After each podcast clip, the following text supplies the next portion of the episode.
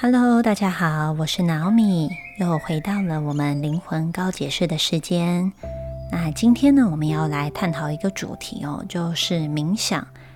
那许多人呢，应该知道 Naomi 是先从静心冥想的引导开始与大家有接触的。那在录制语音档的过程中呢，也有许多的人有上来提问，在留言当中。询问有一些和冥想啊、静心方面有关的议题。那今天我们会来针对一些大方向的主题来跟大家互动，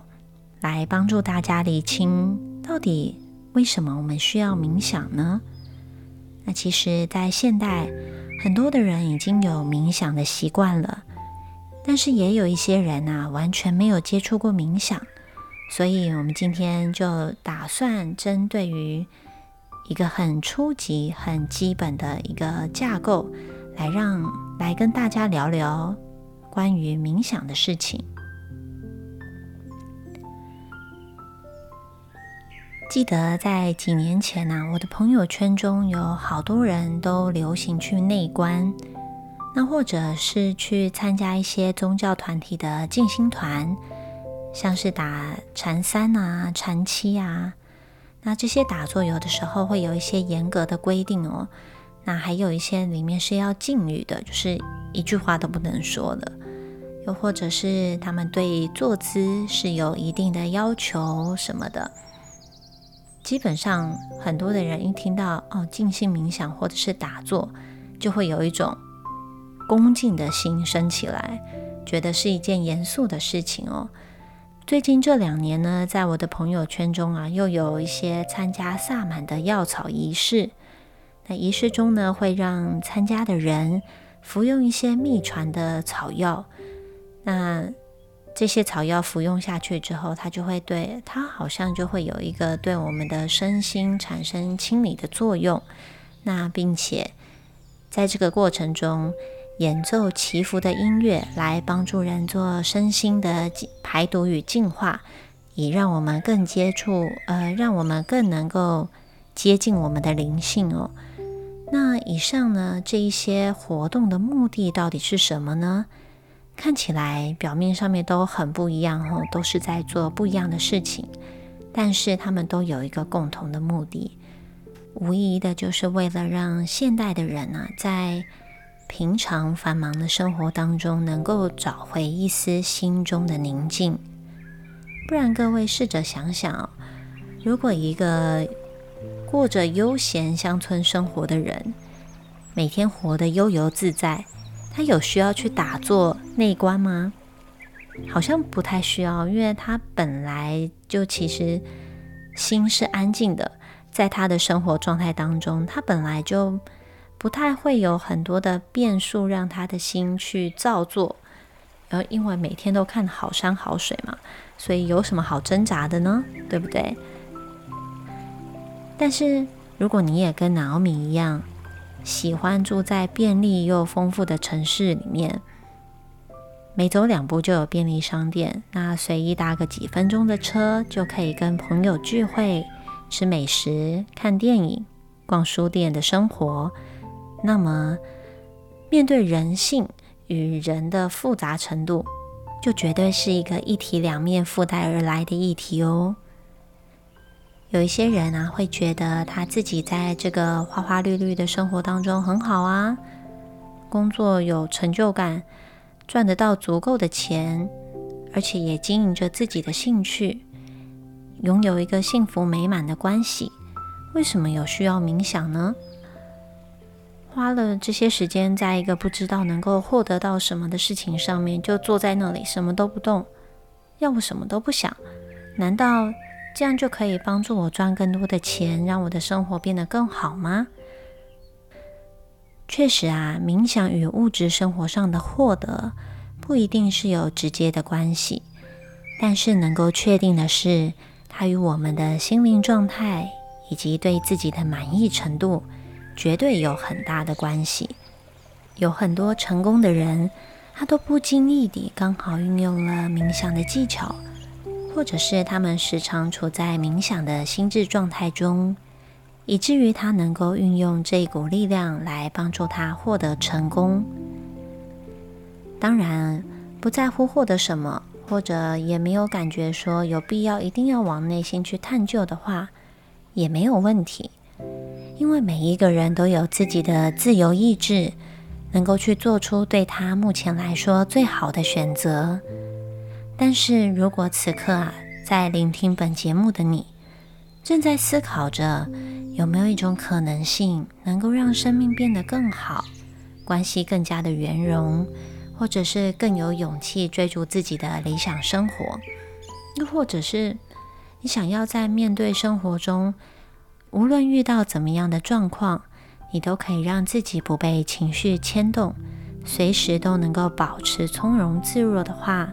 那么很可能冥想就是启动你内在动能、打开内在潜能的关键哦。首先，我想先问大家一个问题哦，就是。你所认为的冥想到底是什么呢？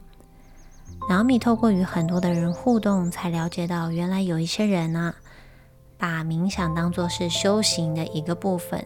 就像是古代寺庙的沙弥啊，每天清晨起床要诵经，再来要挑水、劈柴、生火、打扫，然后再来就是要打坐啦。那做不好就会被师傅打。拿一个大板子打，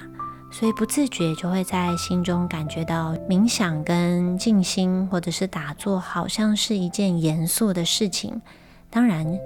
人遇到严肃的事情就会心生抗拒嘛，所以就会不太想要去被驾驭，被这个严肃的事情驾驭。因为每个人可能心中都会有一个叛逆的元素在，或是觉得好像一定要依教奉行。一定要很认真、正襟危坐的在那里才算冥想哦。当然，脑米也不反对把静心冥想视为一个功课，因为毕竟要养成一个习惯啊，前期本来就是需要勉强一下的嘛。但是啊，如果你为了要让每一天完成功课而把自己逼得很紧，导致压力过大，那是不是就本末倒置了呢？本来其实是想要让自己的生活变得更好，心变得更加的自在，后来却是为自己在生活当中徒增烦恼，这样何必呢？但是啊，在这里想要跟大家分享的是，冥想其实不是只是一个锻炼自律的功课而已哦，它对脑米来说是一种进到一种状态当中。就像有些人会有进到开心的状态啊，进到难过的状态啊，那进到忙碌的状态啊，所以其实对 Naomi 来说呢，冥想它不是一个动作，它其实对我来说是一种状态，对自己的起心动念都充满着觉知的状态，所以就好像平常我们在生活当中。很容易观察外在有形看得见的事物，例如像是建筑物的颜色啊、外观，还有衣服的设计、材质可以触摸到嘛，以及你自己的，以及每一个人的肤色、高矮胖瘦什么的，这些都是我们生活当中看得见的东西。但是对于生活中看不见的呢？例如，像是人的心情、人与人之间互动的气氛，或者是一个场域的能量。就我们讲白一点，有点像是风水啊。你住在什么样子的地方，或者是你进到一个场所，这个场域带给你的感觉，有些是阴森的气氛嘛？那有些你觉得就是很阳光、很舒适，这些也算是能量的一环哦。或者还有一种是话语背后的意涵。有些人表面上面说：“哦，我一点都不介意啊。”可是他心中其实非常的介意，对不对？许多的人呢，对于以上的这些例子呢，似乎都只有能够知其有，却同时有着摸不着边的感受存在着。那甚至是面对突如其来的变动，例如像是疫情的肆虐啊，这个疫情它改变了我们人原来的生活，也打乱了原本的步调，令我们不得不去改变。就好像有很多，嗯，可能像是运动的会馆、运动的中心，本来都是实体进去运动嘛，可是因为疫情的关系，不得不转成线上课程。令我们不得不去改变，又或者是原本大家都到餐厅里面去吃饭啊，比较少人点外送，虽然越来越多了，对不对？但到这一次的疫情一爆发后，外送突然变成了一门大生意嘛，生意好的不得了。所以这些生活当中的变动，它好像推着我们一定要去做一些改变，但是。到底我们需要改变什么，而又要改往哪里去？往往也是令人心生迷惘，就好像是在大雾中行走，没有了方向一样哦。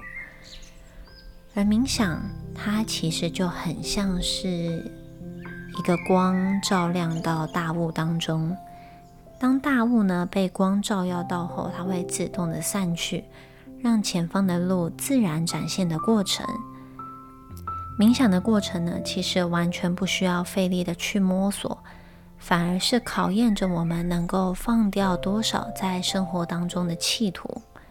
那这个企图是什么样的企图呢？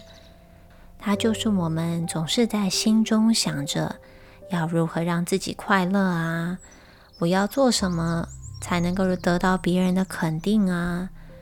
我一定要正向积极才能够得到一切啊。告诉自己要努力，或者是遇到人要有爱心，要有善念。这一些心念其实都是来自于我们思想、头脑当中的企图。因为有的时候，我们可能并非打从心底的真的开心、充满动能。我们可能也会有需要休息的时候啊。我可能也真的某一些事情，我会有一些情绪啊，感觉到不开心嘛。但是如果在这个时候，你忽略了自己真实的感觉，你一直告诉自己要勉强自己，我应该要如何如何做，我应该要怎么样怎么样才是好的，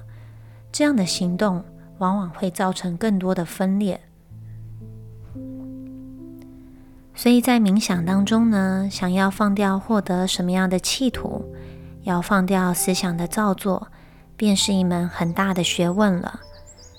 其实放松本来就是我们的本能，它就像小婴儿一样单纯的存在，它根本就不需要学习，只是我们忘记了要如何放松。回到生活当中，如果我们能够在冥想当中练习放下企图与造作，回到生活中便更容易看见事情运作的全貌哦。生活中所有存在的状况，其实几乎都离不开一个最大的变因，就是人。当我们能够啊掌握自己的起心动念，了解别人的真实感受以及话语背后的意涵，便能够在与人相关的议题当中处之泰然的去应变。所以，能够读懂自己、读懂人，在生活中能够获得的。不是会比你想象的还要多更多吗？这就是为什么现在流行减法的生活，让心简单，才能够有空间容纳更多的丰盛，使自己的生活更加自在。那我们今天如果有关于任何冥想的问题或者是想法，想要分享。你也可以在下方的留言处告诉我，与我分享。那我们今天的灵魂告解室就聊到这儿，我们下次见，拜拜。